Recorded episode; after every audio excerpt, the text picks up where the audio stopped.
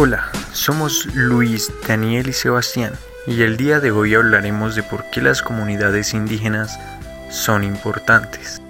¿Qué es una comunidad indígena? Una comunidad indígena es un grupo humano que vive bajo una identificación étnica, que preserva culturas tradicionales y aborígenes.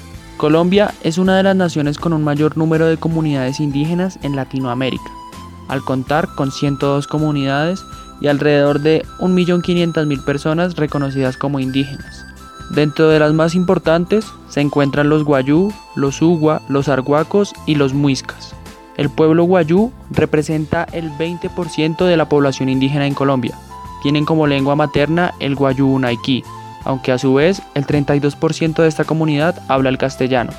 Sus raíces se encuentran en los pueblos arahuac y su organización se da en clanes patriarcales, que practican la poligamia y refuerzan los matrimonios mediante acuerdos políticos y económicos entre las familias.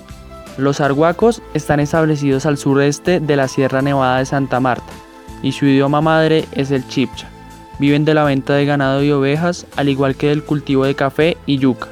Son politeístas, la ley del universo rige sus costumbres y así siguen el camino al futuro con toda integridad.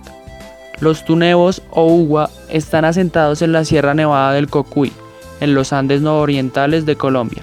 Su idioma es el tunebo, perteneciente a la familia lingüística chipcha. Su economía se basa en el trueque, ya que fundamentalmente son agricultores y pescadores. Su sociedad se distribuye por clanes, interrelacionados entre sí por relaciones matrimoniales y de parentesco.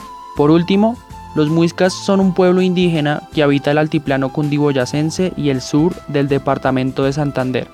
Su religión es la muisca, aunque después de la colonización un gran porcentaje se volvió católico. Y al igual que la mayoría de comunidades indígenas, su economía se basa en la agricultura y la artesanía. Para los indígenas, los animales son una parte fundamental en la vida del ser humano. Su importancia no solo radica en su belleza, sino que por sus habilidades son considerados dioses, por lo que se les otorga un significado y valor diferente. Los indígenas mantienen una relación de armonía con el medio ambiente. La observación de la naturaleza y de los animales los ha conducido a grandes descubrimientos. De igual forma, emplean una medicina basada en el conocimiento de las plantas curativas y tienen un trato cordial con los animales al ser sus aliados. En la actualidad, en Colombia los indígenas no reciben la importancia y el lugar que merecen. Son la representación de la historia nacional y gran parte de la latinoamericana.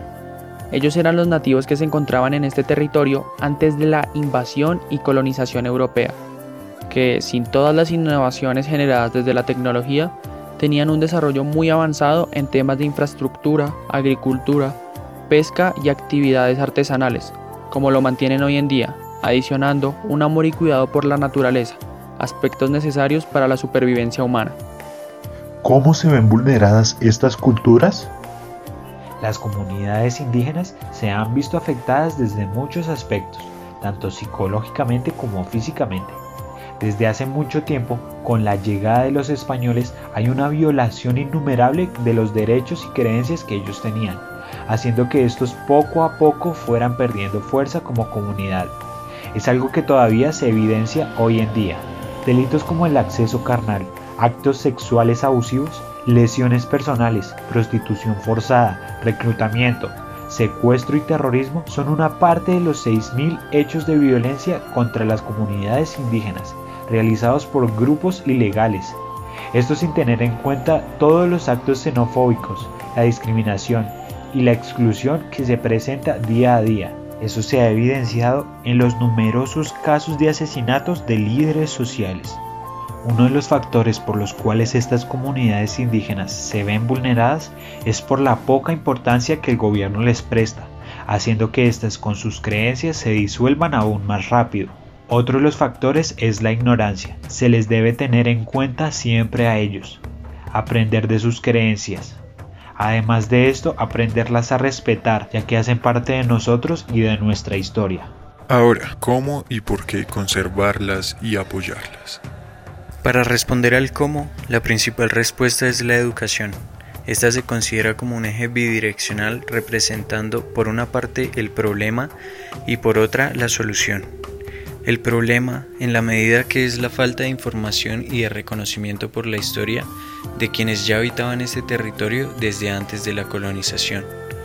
Por otra parte, la solución en la medida en que es el camino más apropiado para informar y dar a conocer sus tradiciones, costumbres, sistemas de creencias y por lo tanto también su importancia. Para responder al por qué conservarlas y apoyarlas, su importancia cultural para el país es gigante. Se les llama autóctonos, lo que quiere decir que pertenecían a este territorio desde siempre, incluso desde antes de la colonización, de modo tal que su existencia y reconocimiento es fundamental para la historia y cultura del país. El reconocerlos de la misma manera rompería lazos de discriminación y violencia y abriría paso a que estas comunidades comenzaran también a entender la occidentalización, de manera que puedan luchar por sus derechos y proteger sus territorios, sin olvidar sus creencias, su cultura y su identidad.